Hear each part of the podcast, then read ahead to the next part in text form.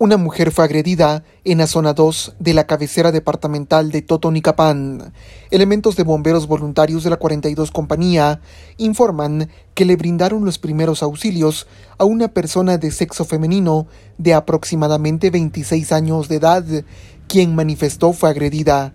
Ante el hecho, los socorristas dan a conocer que la mujer presentaba una fractura en el tabique, un hematoma en la parte frontal del cráneo y laceraciones en los labios por lo que los socorristas del casco negro la estabilizan y a petición de la afectada la trasladan a la emergencia de un centro asistencial privado.